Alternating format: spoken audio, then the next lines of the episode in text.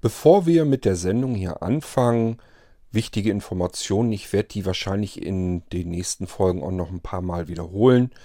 Ähm, ja, Opinion stellt jetzt endgültig seinen Dienst ein und zwar haben die das vor zum 1. November, haben uns jetzt einen Termin klar gemacht, damit man noch Zeit hat, sich seine alten Folgen und so weiter wieder rüberzuholen und sich einen neuen Provider zu suchen und sowas alles. Also am 1. November soll von Opinion vom Dienst her Feierabend sein und bis dahin müssen wir dann wieder zurückgegangen sein zu Plan B. Hatten wir schon ein paar Tage ausprobiert. Der Feed, der dann direkt über Blinzeln läuft, wo es dann nur die MP3-Dateien gibt. Ähm, ja, das können wir dann so weitermachen. Muss ich natürlich noch ausprobieren. Das wird lange nicht so viel Spaß machen und so komfortabel für mich sein, wie ich das jetzt hier über Opinion gewohnt bin. Äh, auch über den Dienst dann direkt. Aber es geht halt nicht anders. Am 1. November ist hier Feierabend und dann müssen wir wieder weitermachen irgendwie. Und das machen wir dann eben über äh, die Blinzeln-Server, über MP3, so wie wir es vorher schon mal ein paar Tage ausprobiert haben. Wichtig einfach nur für euch zu wissen, dass ihr Bescheid wisst. Denn ich bekomme das hier noch mit, dass sich, äh, ich glaube, das muss noch wahrscheinlich sogar die Mehrheit sein, die sich über äh, den M4A-Feed äh, nach wie vor die, den Podcast in Irgendwasser und sicherlich auch den Geistreich holen. Und äh, ja, das wird dann da irgendwann abrupt aufhören und nicht mehr weitergehen. Und dann müsst ihr entweder rüberkommen zum MP3-Feed oder aber, ähm, ja, ihr werdet keine neuen Folgen mehr bekommen, obwohl ich natürlich vorhabe, weiterhin zu podcasten. Für mich ist das ein bisschen problematisch, äh, weil so wie es jetzt ist über Opinion, so macht Spaß und so ist es sehr komfortabel für mich. Das ist eigentlich so das, das Ideale, was man haben will. Ja, das fällt dann weg. Ich kann euch nicht sagen, ähm, wie es dann aussieht, ob ich dann in äh, gewohnter Weise weiter podcaste. Das vermute ich eher mal nicht. Es kann sein, dass ich dann mir ange äh, oder sagen wir mal lieber abgewöhne, äh, dass ich da drei Folgen am Tag raushaue. Könnte gut sein, dass ich das dann eher aufgebe und dass ich mich auf eine Folge dann begrenze. Ist aber ja nicht weiter tragisch, werden wir trotzdem auch noch mit äh, hinbekommen können. So, und dann würde ich sagen, fangen wir mal an. Ich habe Audiobeiträge, das heißt, wird wieder eine U-Folge werden.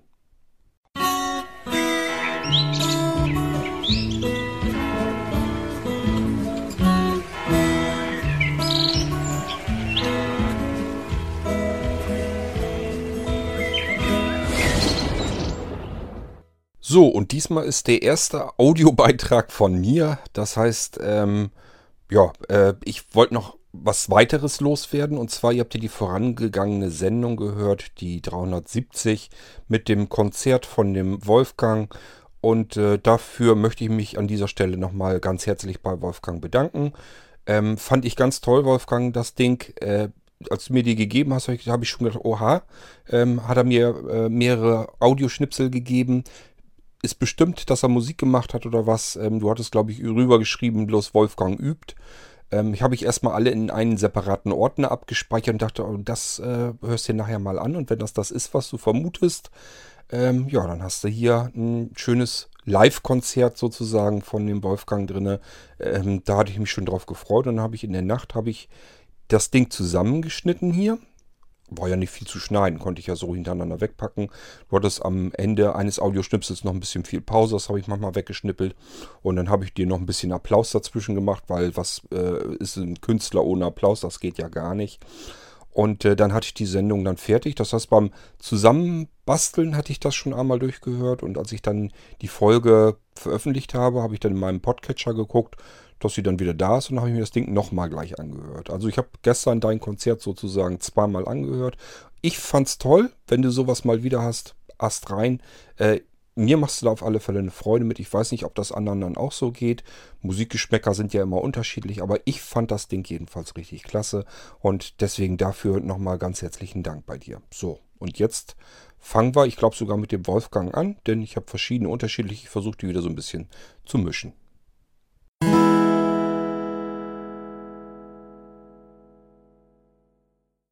Ein Hallo an Kurt und an alle Hörer aus Leipzig vom Wolfgang. Der sitzt schon wieder auf dem Balkon, weil er jetzt gerade keine Lust mehr hat zum Üben. Ja, zwei, drei Titel werde ich noch üben müssen äh, und ich habe mir es auch noch mal kurz angehört. Na, es ist eigentlich wirklich ein bisschen schlimm mit diesem äh, mit dieser Mikrofoneinstellung, aber ich habe dann nur welche gehabt, da spreche ich dann richtig mehrstimmig in Harmonien. Das wollte ich dann auch nicht haben. Äh, und mit ganz viel Hall, das fand ich noch schlimmer. Ich muss mich damit, wenn ich sowas öfter machen möchte, glaube ich, mal richtig beschäftigen. Habe ich bisher noch nicht gemacht. Äh, ich hoffe, ihr versteht die Texte trotzdem, obwohl da eben so ein äh, Chorus, leichtes Chorus-Echo drin ist. Ich hoffe, ihr, ich, hoffe, ich hoffe, ihr fandet das jetzt nicht ganz schlimm. Wolfgang, also für die Titel selber, wenn du die Musik gespielt hast, glaube ich sogar, dass das die perfekte Einstellung war. Also es klang richtig klasse. Äh, für die Lieder ist das, glaube ich, die perfekte Einstellung für dein Mikrofon. Also da würde ich gar nichts dran ändern. Das hört sich für mich richtig gut dann jedenfalls an. Klar, wenn man natürlich ins Mikrofon reinspricht und dann noch was dazu erzählen will, dann klingt das Ganze ein bisschen seltsam. Ich fand es jetzt persönlich nicht so schlimm. War so ein bisschen, als wenn man auf so, so einem, ja, als wenn man irgendwie, was weiß ich, auf einem Open-Air-Konzert war. Da hat man das ja auch oft, dass das über mehrere Lautsprecher so ein bisschen kommt und dann verzieht sich das so ein bisschen und dann hat man auch so ein bisschen diesen Effekt, finde ich jedenfalls. Also ich fand es persönlich gar nicht schlimm. Ähm, aber ich sag mal, für die, für die Titel, für die Lieder auf alle Fälle ähm, perfekt. Da würde ich gar nichts dran ändern. Und so du, zwischendurch, wenn du dann sprechen willst, gut, dann musst du selber wissen, ob du das hinkriegst, dass du das irgendwie umschalten kannst. Aber äh, schlimm fand ich es auf alle Fälle überhaupt nicht. Gott. Ja, du schreist, o König, du schreist, ihr schreit nach, auf, äh, nach Audiobeiträgen. Ah, die sollt ihr bekommen. ähm, ja, ich habe die Audiobeiträge von dem Wolfgang gehört erstmal schön, Wolfgang, äh, eine andere Stimme wieder zu hören. Ich mag das immer sehr, so ähnlich wie Kurt auch, wenn äh, hier im Podcast mal neue Stimmen zu hören sind. Ich äh, weiß nicht, wie man meine Stimme empfindet. Äh, das, äh, ja, würde mich ja mal interessieren, wie meine Stimme so äh, auf Außenstehende wirkt. Ich halte meine Stimme immer für ah, ziemlich quäkig und äh, ich weiß nicht, also hm, keine Ahnung. Aber man hört seine eigene Stimme eh immer etwas komisch, glaube ich. Ähm, naja. Wenn er mögt, könnt ihr mich ja mal wissen lassen, wie meine Stimme so auf euch, äh, auf euch wirkt. Ob das angenehm ist oder ob äh, das nicht angenehm ist dann werde ich trotzdem nicht die Klappe halten, aber ähm, das würde mich mal interessieren. Ja, Wolfgang, das, dem, dem Lob zu Kort, äh, von Kort kann ich mich nur anschließen. Es war ein sehr, sehr schöner Beitrag, ähm, den du da gemacht hast. Ähm, ja. Und, äh, ach, mehr wollte ich dazu eigentlich, hoppala, gar nicht sagen die, den Einzug der, der AfD in den Bundestag, der war ja ziemlich vorhersehbar. Ähm, man kann wirklich nur hoffen, dass die anderen Parteien jetzt, wie sie es auch schon gesagt haben, nicht unbedingt in den rechten Sumpf abrutschen, sondern äh, dass da kluge Leute sitzen, die jetzt mal wach werden, dass das so eine Art Weckruf ist und dass die jetzt wirklich auch Lösungen für die Probleme finden. Denn es sind durchaus viele Wähler, die die AfD gewählt haben, die nicht von rechts herkommen, sondern die tatsächlich Protestwähler sind, aber ja, wie Kurt schon sagt, die haben sich verkalkuliert, die hätten was anderes wählen sollen. Ich habe auch die SPD nicht gewählt, weil ähm, und die CDU auch nicht, weil der Schulz und die Merkel mir einfach beide viel zu lahm waren die waren auch irgendwie nie da, wo ich sie gerade hätte sehen wollen. Also wenn ich einen Politiker suchen muss, um seine Statements zu lesen oder zu, zu hören, und das im Wahlkampf. Und wenn ich dann noch feststellen muss, hm, irgendwie positioniert er sich nicht richtig, dann kann ich den nicht unterstützen. Ähm, nein, ich habe äh, aus Überzeugung gewählt. Ich habe nicht die AfD gewählt und auch nicht die NPD, keine Sorge. Aber ich habe äh, mit Köpfchen gewählt. Ich habe äh, gewählt das, was mich überzeugt und wozu ich stehe.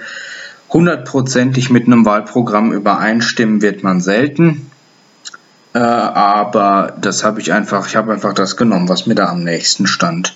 Und das werde ich bei der nächsten Wahl genauso machen. Und ich kann nur hoffen, dass die anderen Parteien jetzt endlich wach werden und tatsächlich auch mal Lösungen präsentieren, weil ich glaube einfach wirklich, dass viele Leute einfach auch verunsichert sind, Angst haben, im Stich gelassen, äh, sich im Stich gelassen fühlen. Und da muss man was gegen machen. Das äh, kann man aber nicht ignorieren. Und ich persönlich finde, finde es auch gut, dass es keine große Koalition gibt, weil ähm, ein weiter so macht es nicht besser. Das darf man ganz ehrlich sagen.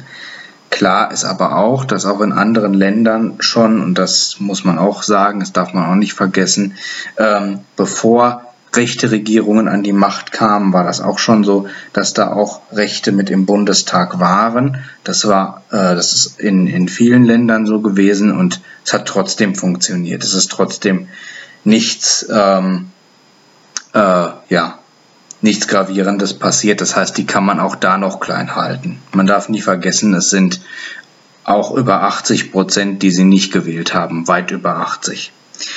Und äh, ja, das, äh, da kann man nur hoffen, dass das wirklich sich äh, wieder wendet. Ähm, und zwar zum Guten hin. Und dass sich das äh, wieder löst und äh, einrenkt. Aber das ist eben auch schon oft genug passiert, auch in anderen Ländern, auch mit anderen Parteien, ähm, sehr ähnlich. Und äh, Dementsprechend gehe ich da jetzt einfach mal vom Positiven aus, weil negatives Denken bringt mich nicht weiter, schadet mir nur. Also gucke ich optimistisch in die Zukunft und schauen wir mal. Ja, ähm, genau. Ja, äh, jetzt mein eigentliches Thema. Ich wollte dich mal auf das Thema äh, äh, Supermarkterpresser hinweisen. Ich weiß nicht, ob du das schon gehört hattest äh, über diesen Erpresser, der in Friedrichshafen wohl ähm, angefangen hat, Supermärkte zu erpressen und mit Babynahrung angefangen hat, äh, die zu vergiften und jetzt Millionensummen fordert. Ähm, ja, möchte wohl weitere Produkte vergiften, wenn da, äh, wenn das nicht gezahlt wird sind mittlerweile aber auch schon Ermittler dran. Äh, ich glaube, 120 Mann haben sie jetzt darauf angesetzt. Bundesweit äh, läuft auch auf jedem Radiosender. Würde mich also wundern, wenn das bis heute noch keiner mitbekommen hat oder noch irgendjemand nicht mitbekommen hat.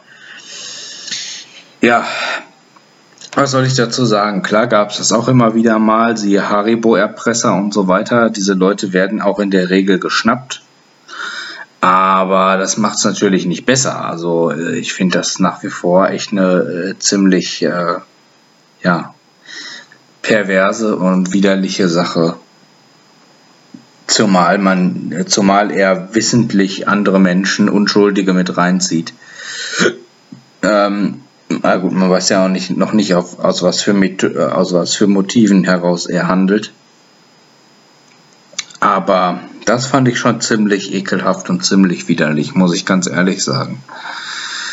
Ja, auf jeden Fall soll man ja jetzt auf manipulierte Verpackungen achten und so weiter.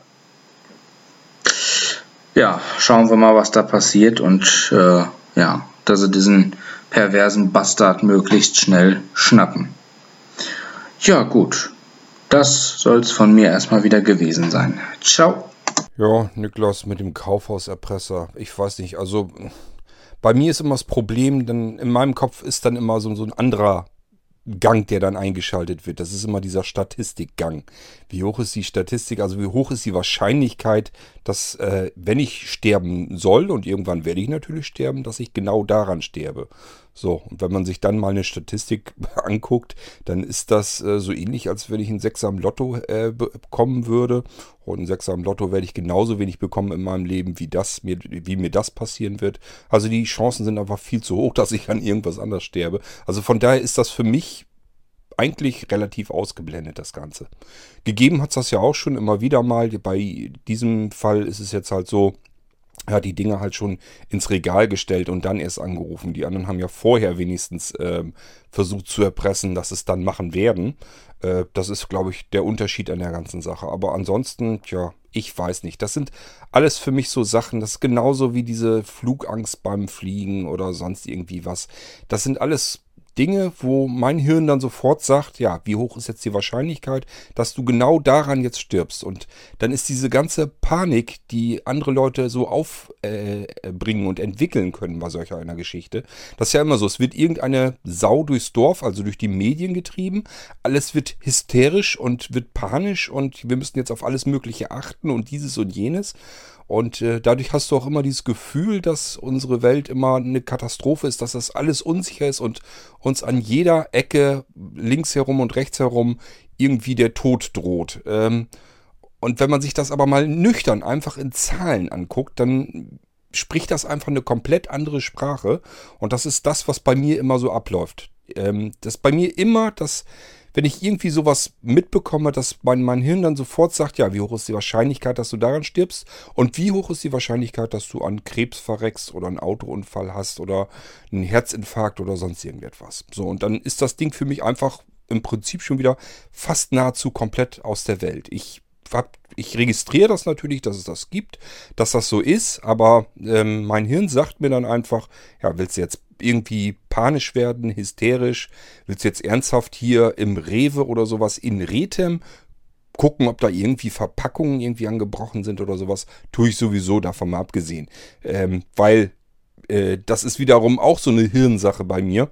Ähm, ich habe immer Schiss, dass ich verdorbene Lebensmittel esse, weil das ist mir schon halt zwei, dreimal passiert und davon ist mir kotzübel geworden.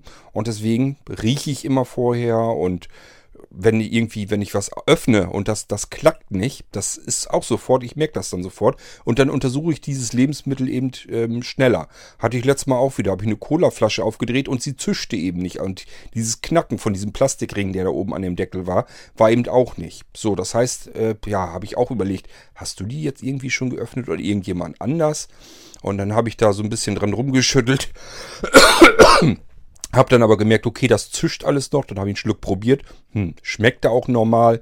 Ja gut, dann habe ich es halt getrunken. Aber ähm, wenn irgendwie sowas ist, mir fällt das dann auf und ich bin dann auch vorsichtig, einfach nur, weil ich keine Lust habe, ein verdorbenes Lebensmittel in mich reinzuschaufeln.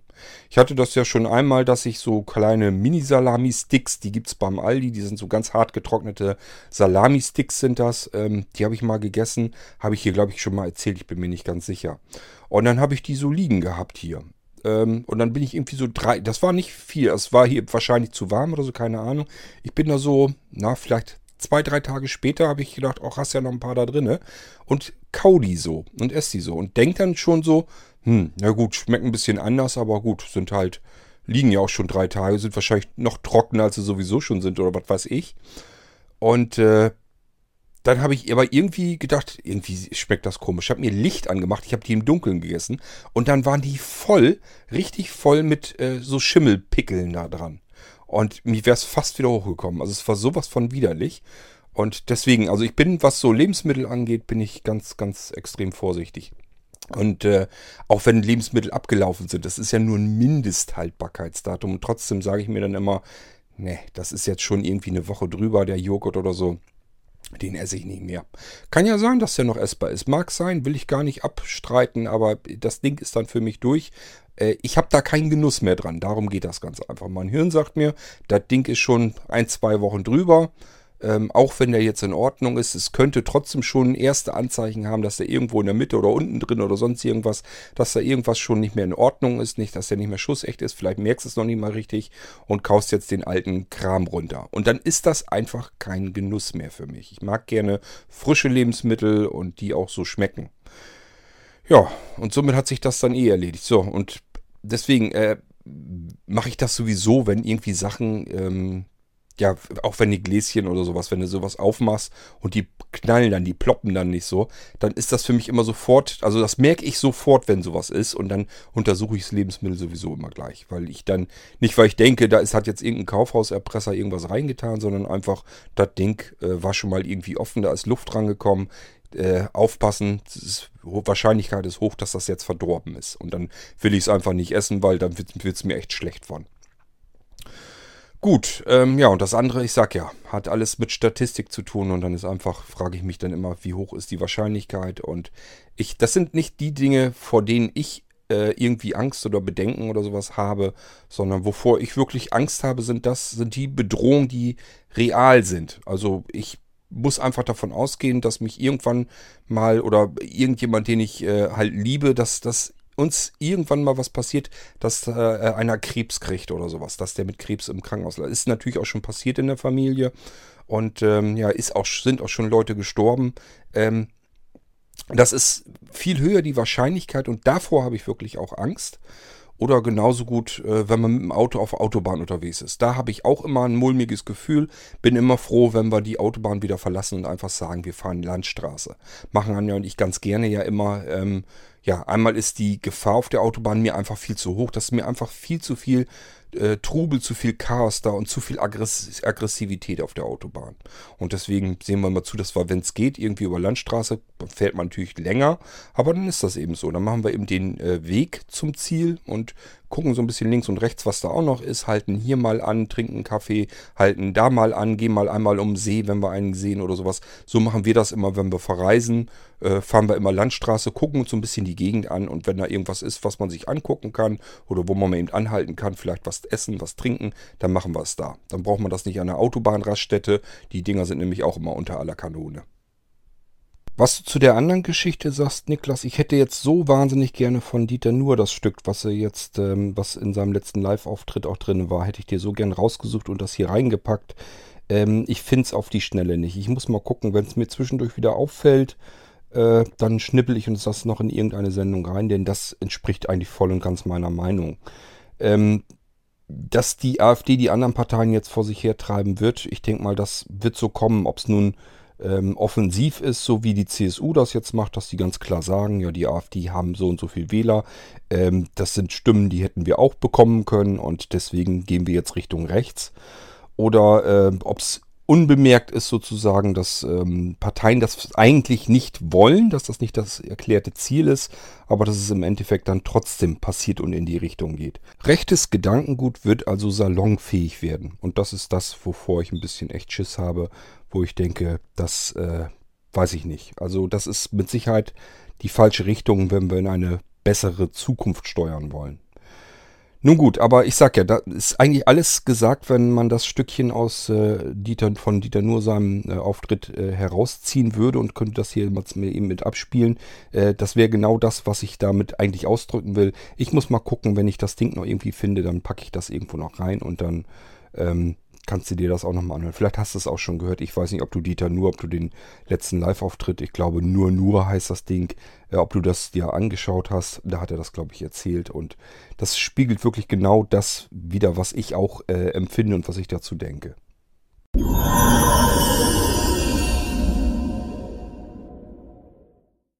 Nochmal zu Kurzbeiträgen zu Vergangenheit und Zukunft in Gesellschaft und Politik.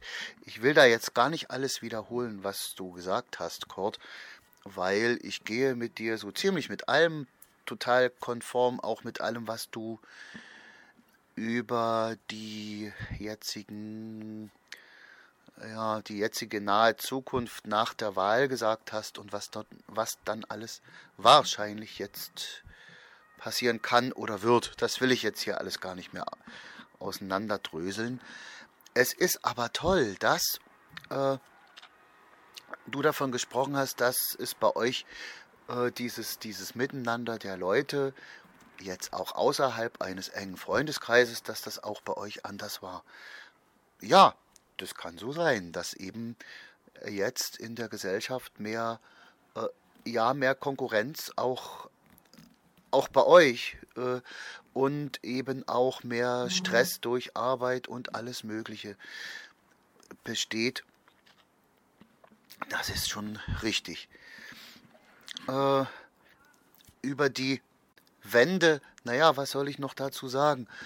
Äh, wenn ich es ganz nüchtern betrachte, haben die Leute damals die Partei gewählt, die den Beitritt ohne groß nachzudenken, was können wir alles übernehmen, die den Beitritt so wollten, ne? als Anschluss eben. äh, ohne sich irgendwie einen Kopf zu machen und länger Zeit zu haben, naja, was, was ist denn hier und was ist denn dort und was ist denn gut auf beiden Seiten. Äh, die Parteien, die das vielleicht wollten, die wurden halt eben auch nicht gewählt. Also war es des Volkes Wille, zumindest zum großen Teil, dass es so passiert ist. Äh, was mir noch einfiel, was ich gestern vergessen habe, weswegen hier eben alles auch maroder, zum Teil zumindest maroder war als äh, in der BRD. Das hat noch mit den Kriegsfolgen zu tun, weil wir mussten ja Reparationsleistungen an die Sowjets abführen. Äh, das ging von Demontierungen ganzer Betriebe oder ja Eisenbahnschienen und sonst was äh, bis zu anderen Dingen. Und naja, wir hatten eben keinen Marshallplan der USA und das hat sich sicher auch auf das Ungleichgewicht, auf das wirtschaftliche dann ausgewirkt. Dass auf der einen Seite, einen Seite dann eben doch der, der Aufschwung sein konnte und wir haben uns halt irgendwie so hochgerappelt, wie wir konnten. Ich glaube, die beste Zeit äh, in der DDR, was gerade Wirtschaftliches betraf, die war ah, so von 65 bis 72, 74, äh, auch zu den 10. Welt Weltfestspielen 74, an die ich mich noch gut erinnern kann. Ich war nicht dabei, ich war gerade im Ferienlager in der CSSR, weit weg. Ich habe davon gar nicht viel mitbekommen. Äh, da war die Stimmung hier auch recht gut und das, da war alles noch äh, ziemlich so in Lot. Ja, das wollte ich noch dazu sagen. Ja, Kurt, wie ich mir eine Gesellschaft vorstellen könnte, weiß ich schon ziemlich genau. Ich weiß nur, wie viele nicht genau, wie man da hinkommen kann. Aber das äh, bedingungslose Grundeinkommen wäre dafür schon ein ziemlich guter Ansatz. Auch damit habe ich mich schon detailliert beschäftigt und mit Gruppen, die das äh, vorantreiben und mit Studien, wo es herkommen könnte. Das wäre schon ein ganzes Stück Weg dahin. Und um dir auch das gleich noch zu sagen, nein, also mir ist in dem komprimierten Nachhören deiner Podcasts auch nichts aufgefallen, was sich äh, sprachlich oder inhaltlich bei dir geändert oder verschoben haben könnte. Das war alles ziemlich konform. Äh, auch die Inhalte blieben so ausgewogen. Natürlich kamen jetzt mehr U und mehr F-Folgen dazu. Das ist da ganz klar, weil andere sich dann eben auch zu Wort gemeldet haben. Ne? Das war, konnte ja ganz am Anfang nicht so sein. Noch nicht. Aber es blieb genauso ausgewogen, wie, wie es geplant war. Und ich habe auch jetzt äh, technisch oder sprachlich nichts weiter bemerken können. Dass wir alle das Gefühl haben, dass wir heute weniger Zeit haben füreinander, äh, liegt meiner Meinung nach ganz klar an den Zeitfressern. Die nenne ich immer ganz gerne so. Zeitfresser, das ist eigentlich sind völlig unterschiedliche Sachen. Zum einen haben wir den Arbeitsplatz, äh, wo die Leute halt hingehen tagsüber. Und äh, man wird dann doch letzten Endes mehr gefordert. Ich glaube, dass mehr auf uns einrasselt, auch auf dem Arbeitsplatz, äh, was uns wirklich platt macht, was uns die komplette Energie und Kraft raubt. Und wenn wir abends nach Hause kommen und es ist Feierabend, geht es jedenfalls vielen so, die sind fertig mit der Welt, die sind kaputt. Und dann brauchen die ihren Feierabend wirklich, um sich zu regenerieren, wo man sich früher vielleicht noch abends nochmal treffen konnte, nochmal was zusammen unternehmen konnte, nochmal sich zusammensetzen konnte und äh, vielleicht zusammen was trinken, lachen, sich was erzählen und so weiter. Da hat man jetzt alles keine Lust mehr drauf. Es geht eigentlich nur noch darum, sich irgendwo hinzusetzen, hinzulegen äh, und einfach wieder Kraft zu sammeln, die man den Tag über gebraucht hat und die man am nächsten Tag dann auch wieder brauchen wird. Das ist so ein, ein so ein typischer Zeitfresser, ist aber längst nicht der schlimmste. Wir alle haben uns mittlerweile dermaßen mit ähm, Unterhaltungselektronik zugeschissen. Äh, das sind alles Zeitfresser. Ähm, klar, hat alles seine Vor- und Nachteile. Ne? Und äh, ich sag mal so, überleg doch mal, allein was ich hier an Podcasts aufspreche. Das ist eine Zeit, die könnte ich mich jetzt viel besser äh, mit Anja zusammen hinsetzen oder mit meiner Familie oder mit Freunden. Irgendwo was, was ich bei denen zu Hause, bei mir zu Hause, im Garten, im Wohnzimmer, so wie man es früher mal gemacht hat.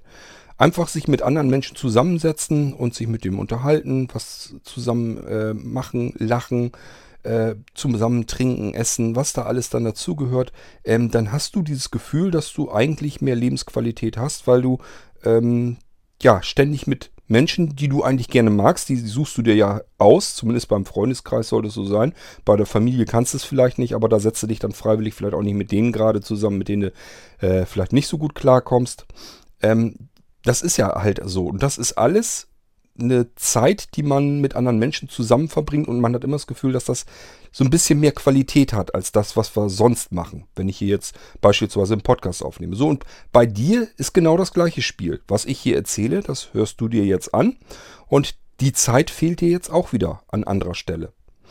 Ähm, und so ist das mit allen anderen Dingen auch. Wenn wir Hörbücher hören, Hörspiele hören, wenn wir ein Buch lesen, wenn wir Fernseh gucken, uns davon beriesen lassen, das Radio anmachen, ähm, den Computer einschalten, im Internet surfen, sowas alles, äh, Smartphone in die Hand nehmen, E-Mails, ähm, iMessage, äh, WhatsApp, was da alles dazu ist, ist alles ein kompletter Zeitfresser.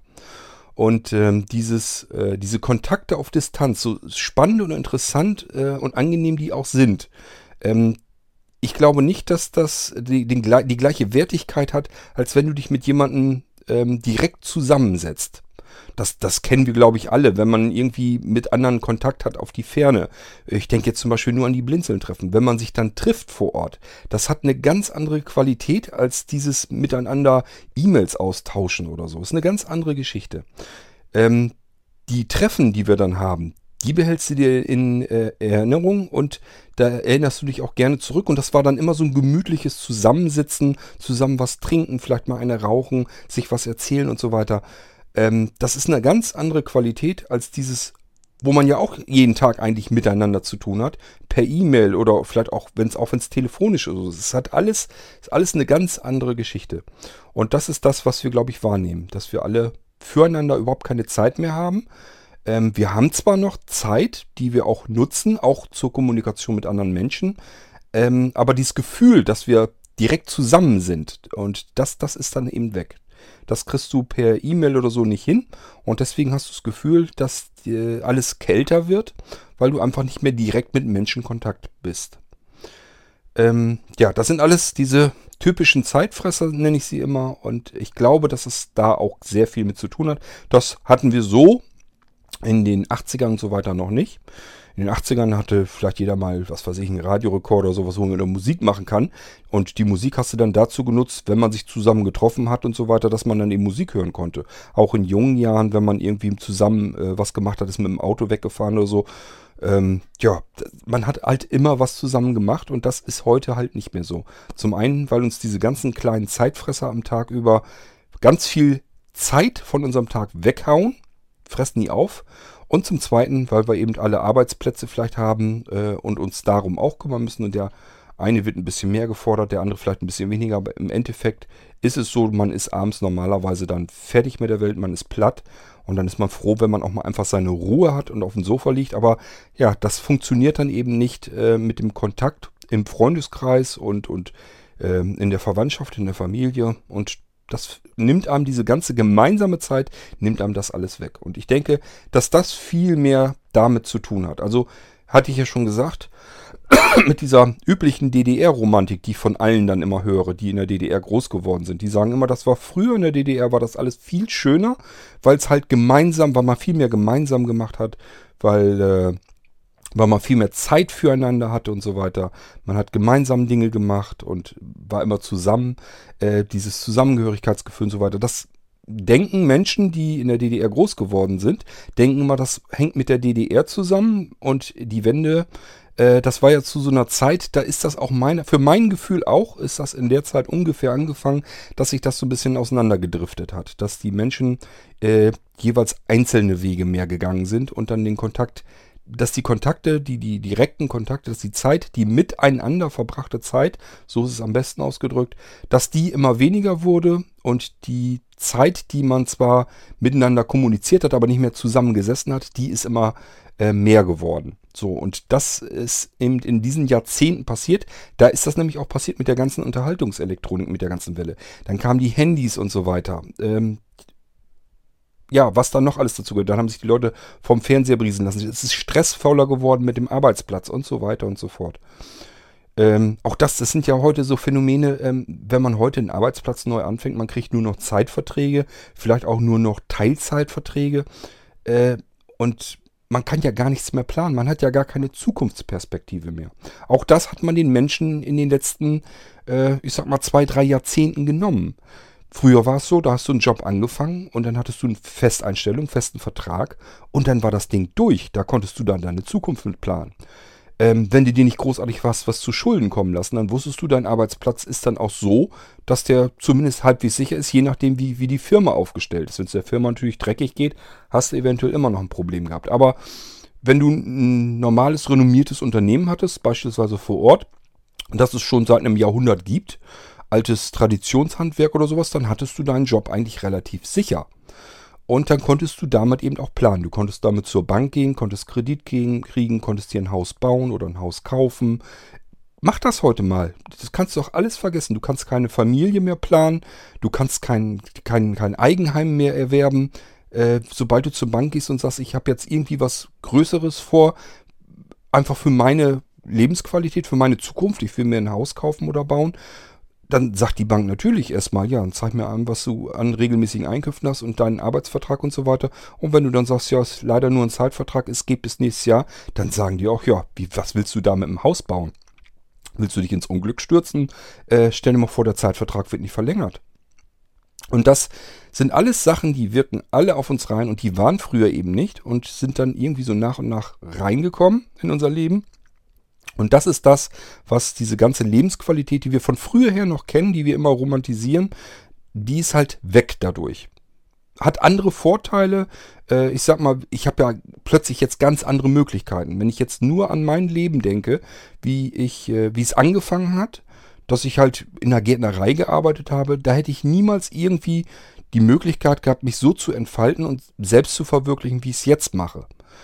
Ähm, ich fühle mich mittlerweile als Erfinder. Ich erfinde neue Hardware. Ich ähm, programmiere neue Software. Ich baue Arbeitsplätze für Blinde. Ähm, ich habe mit Menschen aus aller Welt Kontakt. Ich baue Sachen auf. Ich habe mit Künstlern zu tun. Ich ähm, mastere CDs, die man dann über einen Vertrieb wieder verkaufen kann, die äh, tausend andere dann wieder kaufen und äh, nutzen. Das sind ja alles Möglichkeiten, die hätte ich doch aus der Perspektive, mit der ich in meinem Leben angefangen bin, die hätte ich doch nie im Leben gehabt.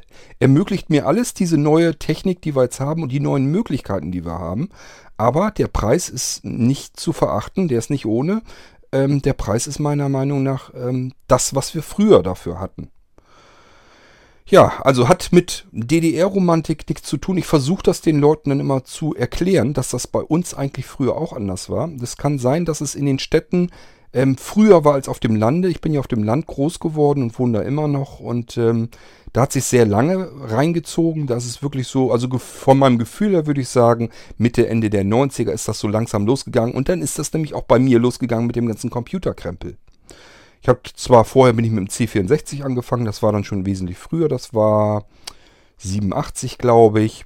Ähm, ja, und dann ging das aber so los. Ich glaube, äh, 92 oder 94 oder wann habe ich dann meinen ersten Amiga bekommen und dann ging das auch los mit der Ferngeschichte, also dass man Mailboxen und sowas hatte, dass man plötzlich Kontakt zu anderen Menschen hatte, ringsrum quer durch die Welt verstreut. War natürlich alles total in dem Moment viel spannender und interessanter, äh, weil man plötzlich Menschen kennenlernen konnte auf dem anderen Ende der Welt. Ist natürlich eine komplett andere Geschichte. Äh, hat aber in dem Moment ging das ja schon los, dass einem, wenn man davor gesessen hat, dass einem das die Zeit weggefressen hatte, die man zuvor vielleicht sonst mit, mit Freunden oder so zusammen verbracht hatte. Und das ist das, was an Lebensqualität vernichtet wurde sozusagen. Und das ist halt immer schlimmer geworden. Das ist, glaube ich, der Effekt, den wir heute haben. Ähm, ja, deswegen, ich höre das immer wieder, dass wenn Menschen sich unterhalten, die in der DDR groß geworden sind, dass sie sich sagen, ja, früher war alles schöner, weil DDR war gemeinsam, wir haben ganz viel zusammen gemacht. Wir hatten zwar nichts, aber trotzdem, wir waren immer gemeinsam, wir waren zusammen und die Zeiten waren schöner, die Lebensqualität war höher. Ähm, ja, und wenn ich das dann höre, dann sage ich mir, du vergleichst das irgendwie ganz seltsam. Ich bin nicht in der DDR groß geworden, ich sehe das genauso. Ich habe das rückblickend ganz genauso, dieses Gefühl. Und äh, das versuche ich den Leuten dann immer zu erzählen und versuche dann auch zu erklären, was ich glaube, woran das liegen könnte, dass wir das so wahrnehmen. Es wäre jetzt genauso blöd, als wenn ich sagen würde, die BRD, die war früher, war die viel schöner, bevor die Wende war. Als die DDR dazu kam, wurde das Ganze hier viel härter. Da gab es plötzlich viel mehr Menschen, die dann auf Arbeitsplätze hier im Westen auch losgegangen sind, die uns unsere alten Autos weggekauft haben, sodass wir die nur noch teure Autos hier kaufen konnten bei uns auf dem Markt und ihr habt unsere ganzen alten Kisten da aufgekauft. Ähm, also man kann diese ganze Situation von beiden Seiten komplett verklären, falsch äh, betrachten und ja, da tut man sich, glaube ich, keinen Gefallen damit, weil das nicht der Realität wirklich entspricht, sondern es ist nur eine reine Wahrnehmungssache und dann muss man sich wirklich mal äh, auch austauschen, muss ich wirklich sagen, ähm, ja, bei uns war es so und so. Wie war es denn zu der Zeit bei euch? Und dann kommt man da so langsam, glaube ich, hinter, dass die Unterschiede nicht so groß waren, wie man das erst annimmt. Dass man erst sagt, okay, der Westen, äh, dem ist es immer gut gegangen, die haben immer aus dem Vollen schöpfen können und äh, dafür sind das, äh, mussten die immer, hatten die dieses eiskalte Leben, was wir erst später hatten, das haben die dadurch erst gekriegt, weil das eben durch den Kapitalismus gekommen ist. Ähm, ja, und das wurde bei euch ja auch so propagiert. Also man hat das, hat den Westen ja immer so dargestellt. Ganz klar, die wollten natürlich, dass ihr ähm, euer Konzept auch unterstützt, dass ihr das schöner findet und besser findet. Und äh, das hat ja auch alles prima funktioniert, bis zur Wende ran eben. Also äh, da gibt es noch ganz viel Stoff, worüber man sich eigentlich unterhalten könnte. Und deswegen fand ich das so klasse, wie du das schon angefangen hast, Wolfgang. Ähm, denn ich denke, da ist wirklich noch was, was, worüber man sich noch unterhalten kann, was man nochmal auseinanderdröseln könnte. Und dann kann man sich viel mehr Klarheit verschaffen, wie das auf beiden Seiten eigentlich lief. Und man hat dann ein besseres Verständnis für beide Seiten. Denke ich jedenfalls. Und deswegen war ich ganz froh, dass du das so angesprochen hast. Dann kann man das ruhig auch hier im, äh, im Podcast mit ansprechen. Du hattest dann ja auch gesagt, dass das bei euch ähm, vom Gefühl her sehr gut funktionierte mit eurem Konzept sozusagen äh, 65, ähm, Mitte 70 hast du, glaube ich, so ungefähr gesagt, 72 oder sowas. Das deckt sich auch mit dem, was ich hier an Dokumentationen halt gesehen habe. Ich hatte das schon mal erzählt, ich habe mir die komplette Box, äh, die Kinder von Golzow, ähm, gekauft und äh, habe mir die auch angeguckt, zwei, dreimal sogar, weil ich die wahnsinnig spannend finde. Es gibt für mich eigentlich keine interessantere und spannende, do, spannendere Dokumentation. Und wenn man bedenkt, das war ja eigentlich mehr oder weniger ein Zufall. Die sind angefangen, ein komplettes Leben eines Menschen, und zwar von mehreren, zu dokumentieren von der Einschulung, ähm, ja, bis so weit, wie die Menschen wollten, bis sie keinen Bock mehr hatten. Äh, teilweise waren die dann ja schon, was weiß ich, 50, 60, äh, glaube ich, oder ja, 50 glaub, waren sie, glaube ich, oder knapp drüber. Ähm, also soweit sind sie ja rein, konnten sie ja reingehen und dann habt ihr ein komplettes Leben gehabt in einer Dokumentation drin. Und das die, mit der Besonderheit, man ist in der DDR angefangen, zu einer Zeit, als die DDR wirklich am Blühen war ähm, rüber bis zur Wende ran und dann äh, nach der Wende dann auch noch. Dass man kann also, hat also diesen kompletten, diesen kompletten Zeitraum in Zeitraffer und das dann auch noch ähm, in zwei unterschiedlichen Konzepten sozusagen, wie man eine Gesellschaft führen kann. Angefangen in der DDR über die Wende rüber durch die BRD hindurch. Ähm, das ist für mich wirklich die interessanteste Dokumentation, die ich kenne. Und es sind ja ganz viele verschiedene Dokumentationen, weil jedes einzelne Leben beleuchtet wurde. Äh, deswegen, also diese Box ähm, habe ich mir mehrfach angeguckt, alle DVDs durch und ich finde das wahnsinnig interessant. Könnte ich mir eigentlich mal wieder angucken. Ist schon wieder ein paar Jahre her, dass ich sie mir mal angeguckt habe. Ähm, ja, finde ich also ganz interessant. Wer das noch nicht kennt und da die Möglichkeit hat, sich das anzugucken, unbedingt mal angucken. Ähm, Gerade wenn man sich so ein bisschen dafür interessiert. Äh, einmal Vergangenheit, Zukunft, diese ganze Geschichte. Dann, wie ein Leben verläuft. Von äh, eben von der Einschulung bis, ich sag mal so kurz vor Rente. Ähm, und dann diese Geschichte DDR, Wende, BRD, wenn, wenn man das auch gerne sich anguckt und das mitbekommen möchte. Also besser geht's eigentlich nicht. Man hat ganz viel Einblick, finde ich jedenfalls auch, ähm, in die Geschichte der DDR hinein. Man kann da wirklich ganz viel ähm, herausholen und, und auch sehen und äh, weiß dann eben auch, das ähm, ist genau das nämlich dokumentiert, was du auch sagst, dass das in diesen 65 bis Mitte 70er ähm, dass das wirklich, dass die DDR dort am Blühen war, dass es alles hervorragend funktioniert hat und dann äh, genau nach Plan aufgegangen ist. Ob die das damals schon äh, Theater gespielt haben, dass sie da viel auch rumgebastelt haben, damit das so aussieht, als wenn es so ist.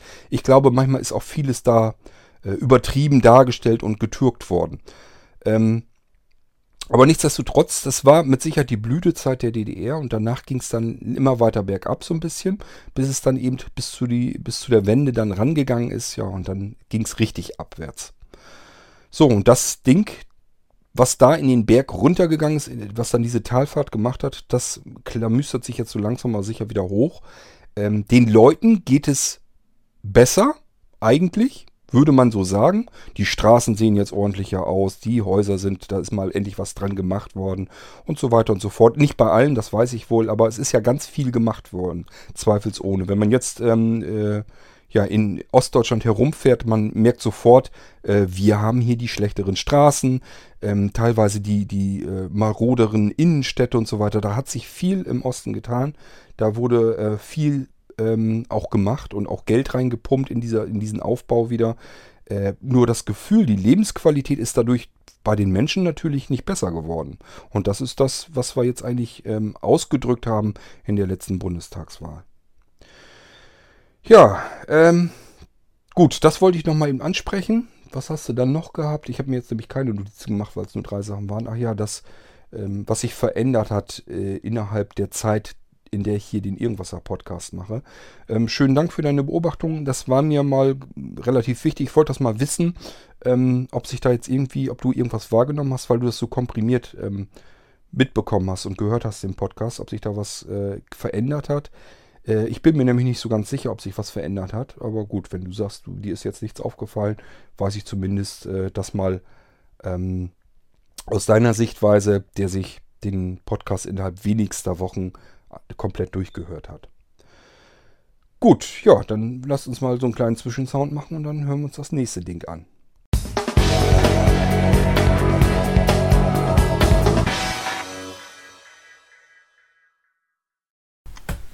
Hallo Kurt, ich hatte dich ja schon per Mail angeschrieben. Ja, von Windows 10 dieser Smart-Filter, der dann im Defender irgendwie integriert wird, geht mir voll auf den Sack. Ich hatte folgendes Problem ich wollte mir einen Printer, einen PDF-Printer noch zusätzlich installieren auf dem Schlepptop. Das heißt, ich habe mir den bei PC-Welt geholt, sieben PDF-Printer, der ging auch ganz normal zu downloaden, dann wollte ich den ausführen und ich habe bei mir den Smartfilter in Windows 10, deswegen komme ich dazu, wo ich das dann ausgeführt habe, ist der halt aufgeploppt. Normalerweise sagt, sagt er dann, hm, ist mir nicht bekannt, könnte Risiko sein, ich bringe es jetzt inhaltlich, was da steht und dann kann man dann den Schalter wählen, trotzdem zulassen. Geht nicht mehr, obwohl das bei mir bei Benachrichtigung gesetzt ist. Du kannst also ähm, nur noch den Schalter betätigen nicht zulassen oder auf Info, da kommt auch nichts.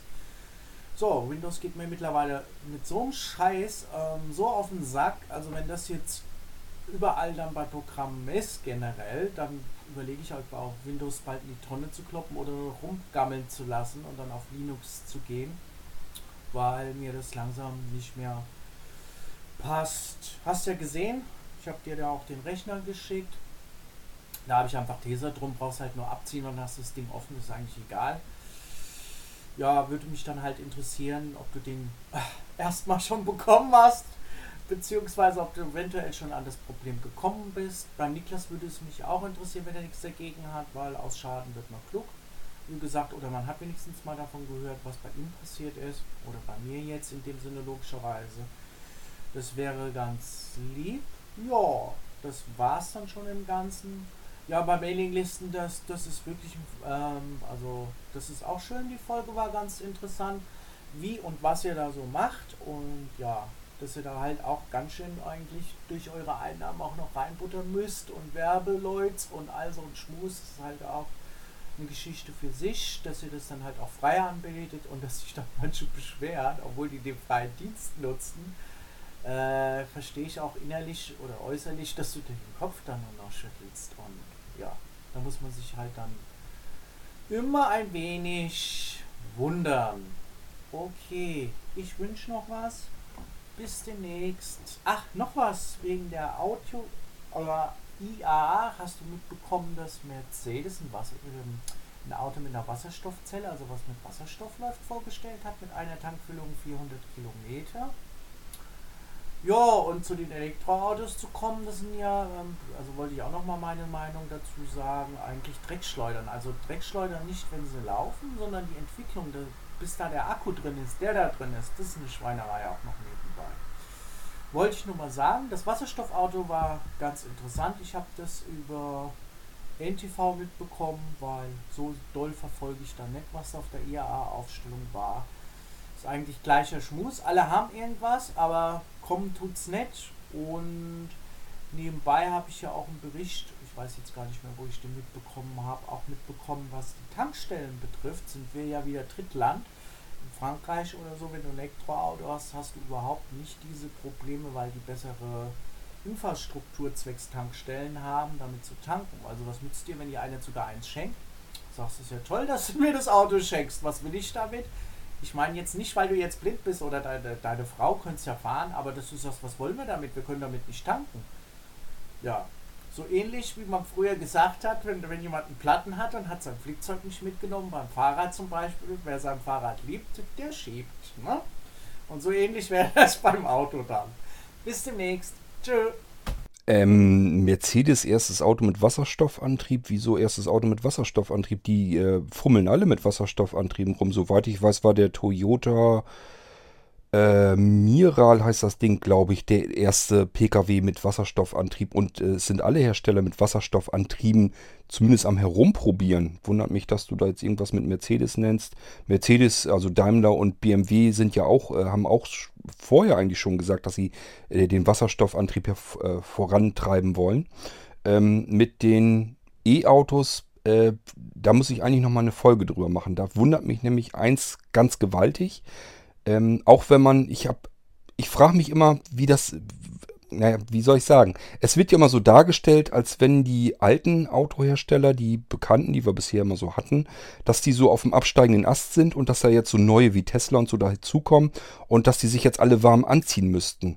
Äh, das verstehe ich ehrlich gesagt noch nicht so richtig, denn für mich ist ein Auto nicht nur ein Fortbewegungsmittel, sondern ähm, ich muss mich in dem Ding irgendwie sicher fühlen können. Und die ganzen Sicherheitsstatistiken von E-Autos finde ich nicht. Also ich weiß nicht bei einem Frontalunfall, wie äh, ist dort meine Überlebenschance denn in einem Tesla?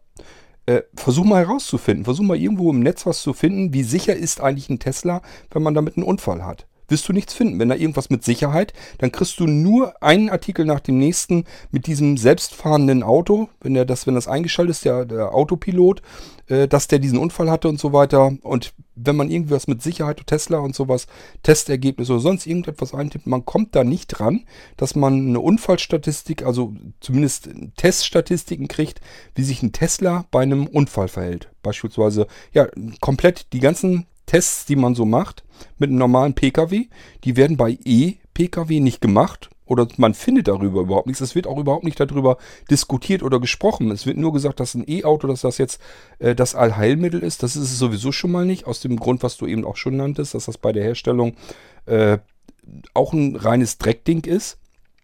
Ähm, und zum anderen, die Energie, die wird woanders hergeholt und das schaffen wir nicht über erneuerbare Energien. Solange wir Braunkohle verbrennen müssen, um das dann wieder in Energie umzuwandeln, die wir in unser Auto reintanken, dann können wir auch den Verbrennungsmotor direkt laufen lassen. Das spielt dann auch schon keine große Rolle mehr.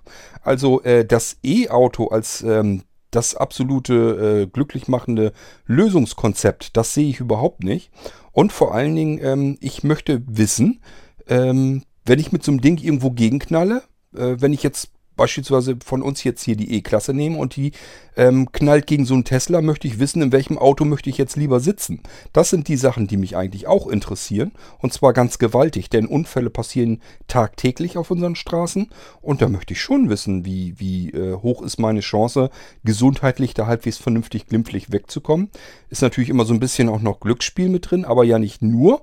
Das ist nun mal Tatsache und das sind nackte Statistiken, dass wenn ich mich in einem bestimmten Auto befinde, wenn ich einen Unfall habe, ich viel höhere Chancen habe, dass ich da halbwegs gesund rauskomme, als dass ich da mit, ähm, ja, vielleicht sogar mit dem Leben bezahlen muss, weil ich, nur weil ich in dem falschen Auto in dem Moment bei dem Unfall gesessen habe. Und das ist für mich wichtig. Das ist für mich einfach eine wichtige Eigenschaft, wie sicher bin ich in einem Auto und das auch in einem E-Auto. Und da gibt es bisher überhaupt nichts drüber. Da wird überhaupt nicht drüber diskutiert und gesprochen, denn diese E-Autos müssen ja leichtbauweise sein, damit sie nicht so viel Gewicht mit sich rumschleppen müssen. Und da möchte ich ganz gerne wissen, denn so ein Tesla, ja, der kann ja auch mal eben äh, 150 Sachen auf der Autobahn fahren und schneller. Äh, wenn man damit irgendwo gegenknallt, was passiert dann mit dem Ding? Äh, löst er sich in seine Bestandteile auf oder gibt es da irgendeine geringe Chance? Ähm, ich meine, gut, bei 150 ist natürlich so eine Sache für sich, aber auch da hat's, merkt man schon, dass es Unterschiede gibt. Da hat man eher eine Chance, dass man auch in diesen schweren, in den großen Limousinen, in den teuren, sage ich mal, wenn man solch einen Unfall hat, das hat man tatsächlich so noch eine Überlebenschance. Das kriegt man nämlich immer wieder mit, dass die verunfallen, auch bei höheren Geschwindigkeiten und die Insassen da noch tatsächlich lebendig wieder rauskommen, während sie äh, bei Massenunfällen oder so weiter in kleinen PKWs natürlich, äh, ja, da passieren dann ganz andere Sachen. Möchte ich gar nicht weiter darauf eingehen. Also ich möchte das ganz gerne wissen, bevor ich mir so ein E-Auto kaufe. Wie ist meine Chance da drin, wenn ich einen Unfall habe? Ganz einfache Geschichte. Ja, mit den, ähm, mit den Nanos, also ähm, Niklas sein habe ich noch nicht angeklemmt gehabt. Äh, habe ich Niklas aber auch geschrieben. Ich will erst sein Notebook hier komplett im Gang haben. Da habe ich nach wie vor das Problem, dass das Windows 7 da nicht drauf will. Und der Hersteller, der hat ganz klar gesagt, Windows 7 auf das Notebook geht nicht. So, und geht nicht ist für mich immer so ein Ding, geht nicht, gibt's nicht. Und deswegen bin ich die ganze Zeit bei Niklas an seinem Notebook herumfummeln und habe zugesehen, dass ich da irgendwie Windows 7 drauf kriege. Das funktioniert aber so nicht, weil einfach, weil es keine verfügbaren Treiber gibt für den Controller, der da drin steckt. Das heißt, ich komme an die SSD nicht ran und auch nicht an die Festplatte, die eingebaut ist in Niklas seinem Notebook. Und äh, ja, wenn man an die Speichermedien nicht drankommt, dann sagt Windows 7 natürlich auch, ja, wohin soll ich mich denn installieren? Du hast doch gar keine Festplatte, du hast keine SSD, du hast hier gar nichts. Wohin möchtest du denn, dass ich mich jetzt installiere? Das geht so nicht. Ich brauche einen Treiber.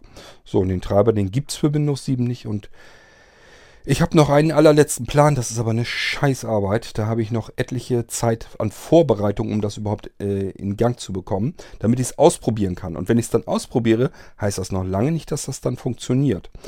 Also ist nicht so einfach und ich habe zu Niklas gesagt, okay, ich mache jetzt, mache mich erst jetzt. Normalerweise fange ich sonst an mit Windows 7, installiere dann, also von, von unten nach oben logischerweise, werde ich bei Niklas seinem System jetzt anders machen. Das heißt, ich fange jetzt an, installiere ihm zweimal Windows 10 schon mal. Wenn das läuft, dann kann ich nämlich nebenbei vom iPad aus darauf zugreifen und das weiter fertig einrichten. Und nebenbei kann ich dann seinen Nano nämlich anklemmen. So, und deinen habe ich gestern angeklemmt. Da hatte ich dir eine Mail zugeschrieben. Da müssen wir uns erstmal noch unterhalten. Ich muss erst wissen, wie ich das machen soll. Ich weiß wirklich nicht. Also ich bin mir relativ sicher, wenn ich den einschicke, äh, dann sagen die, das ist keine Garantie. Das heißt, wenn überhaupt, dann sieht das im Moment so aus, als wenn ich dir einen neuen Rechner kaufen muss. Und äh, ja, weiß ich auch nicht. Also, da müssen wir nochmal schauen. Das ist echt, das hast du echt scheiße gebaut. Ähm, ja, müssen wir mal gucken. Das ist, glaube ich, eine Sache, die müssen wir mehr per E-Mail ausmachen. Das müssen die anderen ja nicht erfahren, was dann passiert ist, genau. Es sei denn, dass du jetzt sagst, ja, ähm, können wir hier trotzdem drüber sprechen. Ansonsten müssen wir gucken, wie wir dich da wieder durchbuxieren, dass wir dir trotzdem da den Rechner wieder in Gang bekommen. Ähm, ja, ich, spreche da jetzt mal nicht weiter drüber. Wir schauen mal, was wir da hinkriegen können.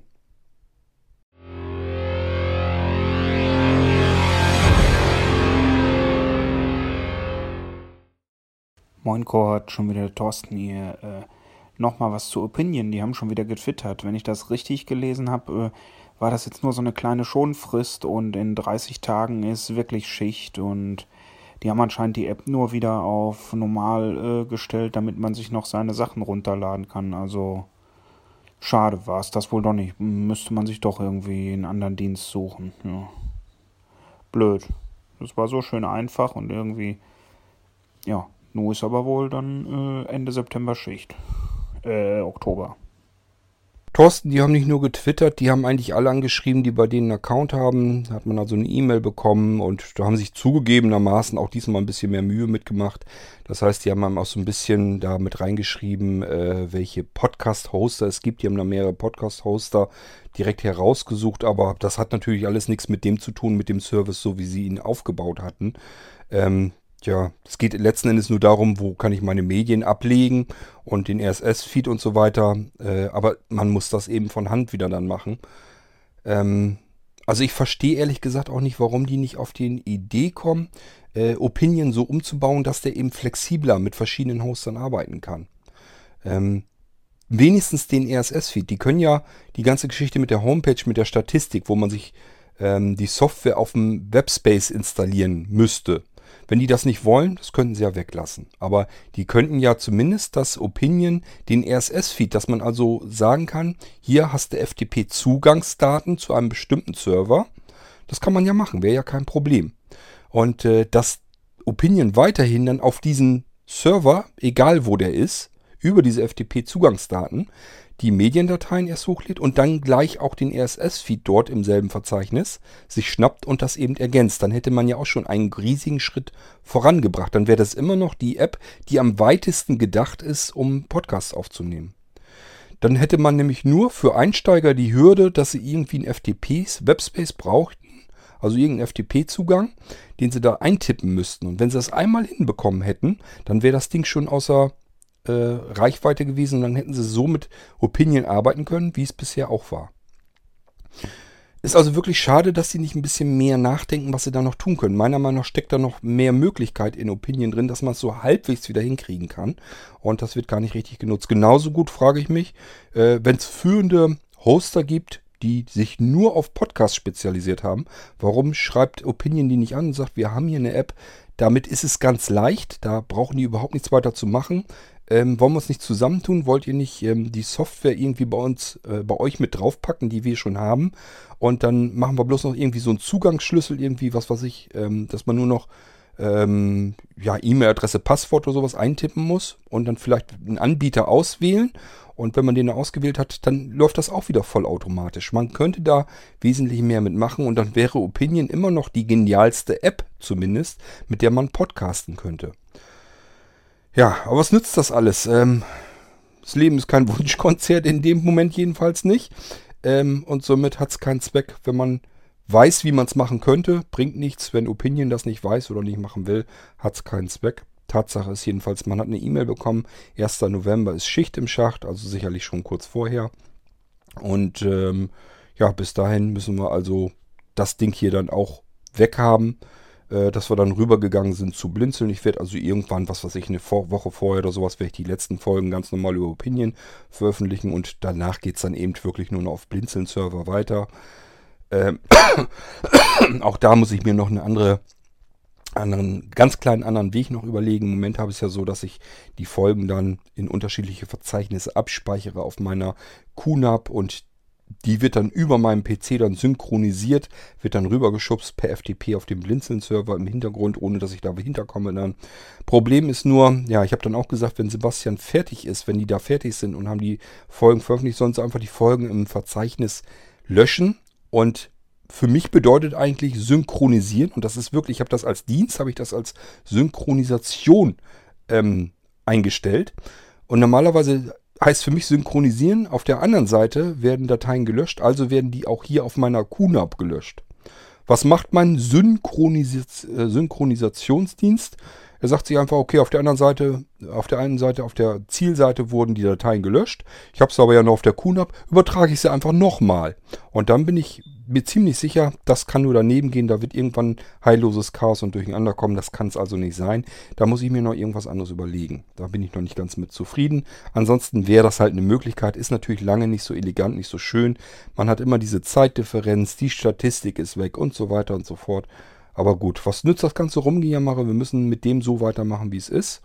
Ähm, ist immer noch einfacher als das, was man früher her alles so an Möglichkeiten hatte, um zu podcasten. Ähm, aber schön, so schön wie es bisher jetzt hatte dieses Jahr mit Opinion, werde ich es wohl nie wieder haben. Nun gut, ähm, ja, ich weiß gar nicht. Ich gucke mal eben, ob ich noch einen Audiobeitrag habe. Ich glaube, das sind jetzt nur noch von Wolfgang und die will ich in eine extra Folge wieder packen. Da hat er sich wieder relativ viel Mühe mitgemacht. Ähm, und da geht es halt um Blindheit äh, oder als Blinder aufwachsen in der DDR. Da kann man eine schöne eigene Folge dazu machen. Da hat er sich ganz äh, viel Mühe mitgemacht. Das wollte ich hier jetzt wieder nicht mit in die EU-Folge packen. Ähm, ja, aber ich gucke mal eben, ob ich noch einen anderen Audiobeitrag habe. Ich glaube, die waren dann alle durch. Und äh, wenn ja, dann, also wenn die alle durch sind, dann melde ich mich nochmal und schub's euch dann hier raus.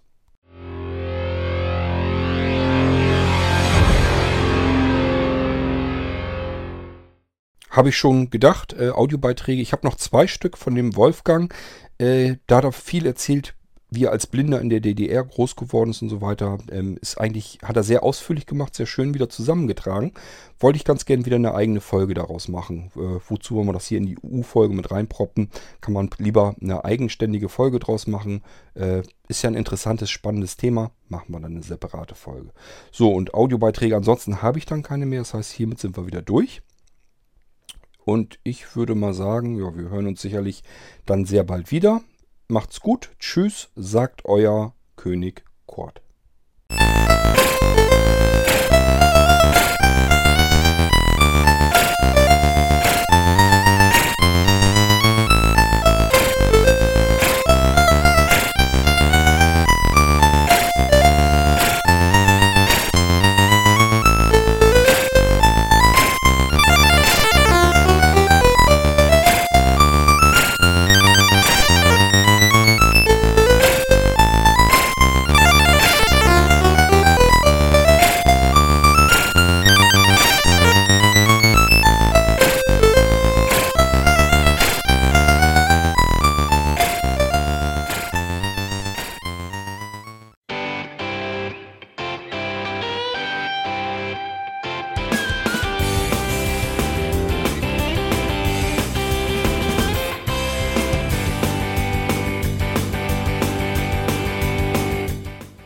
War Irgendwasser von Blinzeln. Wenn du uns kontaktieren möchtest, dann kannst du das gerne tun per E-Mail an podcast.blinzeln.org oder über unser Kontaktformular www.blinzeln.org. Blinzeln schreibt man in unserem Fall immer mit einem D in der Mitte. Wenn du möchtest, kannst du uns sehr gerne auch einen Audiobeitrag auf unseren Podcast Anrufbeantworter sprechen. Der hat in Deutschland die Telefonnummer 05165 439 461. Und wenn du uns aus dem Ausland anrufen möchtest, dann ersetze einfach die erste 0 gegen die 0049 für Deutschland. Wir bedanken uns für dein Interesse und freuen uns schon darauf, wenn du auch beim nächsten Mal wieder mit dabei bist.